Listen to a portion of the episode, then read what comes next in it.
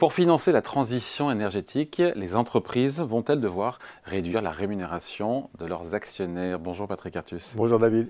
Bon, on connaît euh, l'accord de Paris, on connaît aussi l'objectif, les objectifs environnementaux de la France. Tout ça va coûter cher, la facture est élevée. D'ailleurs, on a une idée en, milliards d'euros, en points de pipe, de combien tout ça va nous coûter quand on met tout Oui, alors il faut ajouter euh, la transition énergétique proprement dite c'est-à-dire la décarbonation de l'industrie, la décarbonation des transports, la rénovation thermique des bâtiments, et des, logements, euh, le passage des énergies fossiles aux énergies renouvelables. Ça, euh, va coûter à peu près 2,5 points de PIB d'investissement supplémentaire, hein, c'est-à-dire euh, en plus de ce qu'on fait aujourd'hui comme investissement pendant une 30, 25 ou 30 ans hein, chaque année. Et puis vous y ajoutez euh, le, maintien de la biodiversité, hein, qui est un objectif très important, et l'amélioration de la gestion de l'eau, qui est aussi au moins important comme objectif que la transition énergétique. Et vous arrivez à peu près à 3,5 points de PIB d'investissements supplémentaires. Chaque année. Chaque année, pendant 25 ans. Ça nous fait 80 quelques milliards d'euros. Ça fait 85 milliards d'euros euh, d'aujourd'hui, euh, chaque année, à investir pendant une, 25 ou 30 ans. À la charge de l'État, des ah, entreprises, des particuliers? Alors, à partager à peu près pour moitié pour l'État donc à la charge de l'État pour la moitié, et pour la charge des entreprises et des ménages, à la charge des entreprises et des ménages pour l'autre moitié. Par exemple, la rénovation des logements, c'est euh, à la charge des ménages avec des aides publiques. La décarbonation de l'industrie, c'est à la charge de l'État avec des aides publiques, etc. Donc, il va falloir qu'on on accroisse les investissements de 3,5 euh, points de PIB, donc de 85 milliards d'euros euh, chaque année, pour, pour réussir à passer à zéro net émission en, 2050. Ben, certains vous diront que ben voilà, ben on laisse filer la dette publique parce que c'est de la bonne dette, et pourquoi pas d'ailleurs, tiens oui, alors euh, il y a un débat sur la dette publique à la suite du rapport de, Jean Pisani et Selma Mahfouz. Hein. Jean Pisani et Selma Mahfouz euh, plaidaient pour une augmentation assez importante de, la dette publique en disant que cette dette publique euh, ferait faire des économies à l'État parce qu'elle éviterait les, coûts du dérèglement climatique. Donc on aurait moins d'inondations, de tempêtes, etc. Alors, je, trouve que c'est euh, un, peu douteux comme argument, parce que d'abord, euh, le, dérèglement climatique, il ne dépend pas que des efforts de, décarbonation de l'Europe. Hein, et donc, le, monde entier, on sait, continue à émettre chaque année plus de, CO2 et de, gaz. On n'a jamais autant consommé de charbon qu'en 2023. voilà, et donc, euh, et donc l'amélioration du climat de l'Europe est douteuse si les autres ne font pas les efforts des Européens. Et puis, euh, c'est pas très courageux parce que de toute façon, de la dette publique, ça veut dire euh, reporter à plus tard le paiement de la charge. Et cette charge de, de, du climat, cette charge du, maintien d'une température planétaire euh, raisonnable, elle doit être supportée maintenant. Il n'y a pas de raison de la décaler dans le temps. Donc je crois qu'il y a en fait euh, un choix de financement qui est assez clair. les ménages devront épargner davantage par exemple pour euh, investir dans l'isolation de leur logement. Hein, donc il y aura un effort d'épargne des ménages. Mais de manière forcée ou euh... Euh, Soit de manière forcée, soit de manière incitative. Euh, si vous avez des aides publiques suffisantes pour l'installation de, pompes à chaleur ou l'isolation des, logements, les ménages le font spontanément. Donc c'est du mi-réglementaire, mi-du incitatif. Hein. L'État devra euh, consacrer beaucoup plus d'argent qu'il le fait aujourd'hui à la transition énergétique. Et donc, comme on a des budgets qui sont assez contraints. ça veut dire des pressions, une pression euh, fiscale à la hausse? euh, Soit une pression fiscale à la hausse, soit du report de dépenses. Et par exemple, c'est la stratégie apparemment du gouvernement français de faire certaines économies sur les dépenses sociales pour avoir plus de moyens pour financer la transition énergétique. Et quand, quand, vous regardez les entreprises, eh bien, il n'y a, a, pas de, de, discussion.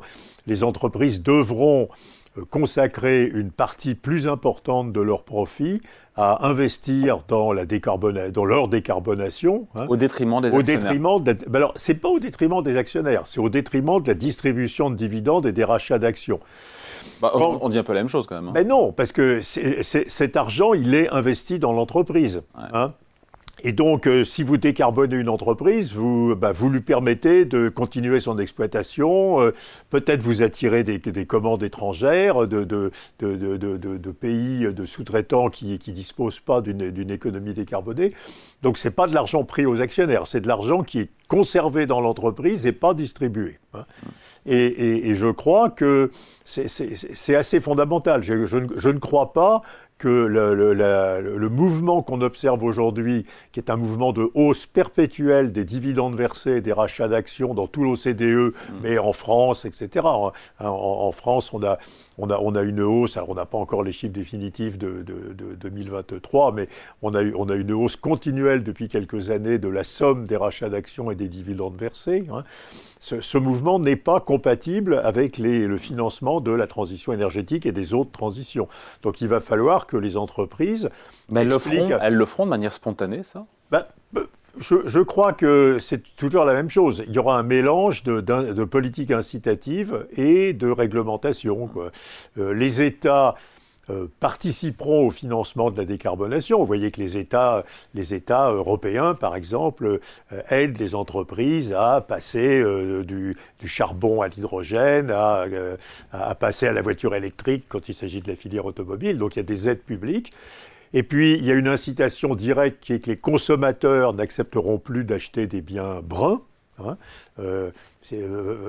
dans quelques, quelque temps, il y aura un rejet euh, de, un rejet de, de, tout ce qui utilise massivement du, du, du carbone pour sa production. Hein. Et puis, euh, il y aura une partie de réglementation.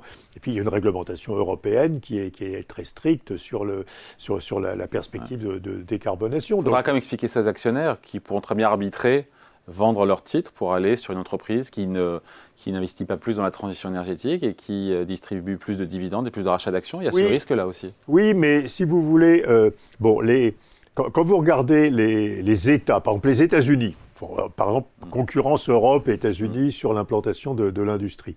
Les États-Unis, ont, enfin certains États ont, choisi de ne plus s'occuper de la transition énergétique, et même à l'envers. Hein. Vous savez, le, gouverneur du Texas hein, qui, euh, qui, pénalise même les fonds d'investissement euh, qui, sont, euh, qui, ont des contraintes ESG, hein, des contraintes de, des contraintes d'économie verte. Mais les, les, épargnants américains et les consommateurs américains ne sont pas de, sur cette ligne-là. Hein, vous avez un vaste mouvement de transition énergétique aux États-Unis, et même le, Texas, qui est, qui est c'est, un des États des États-Unis qui fait le plus de dépenses de, de décarbonation.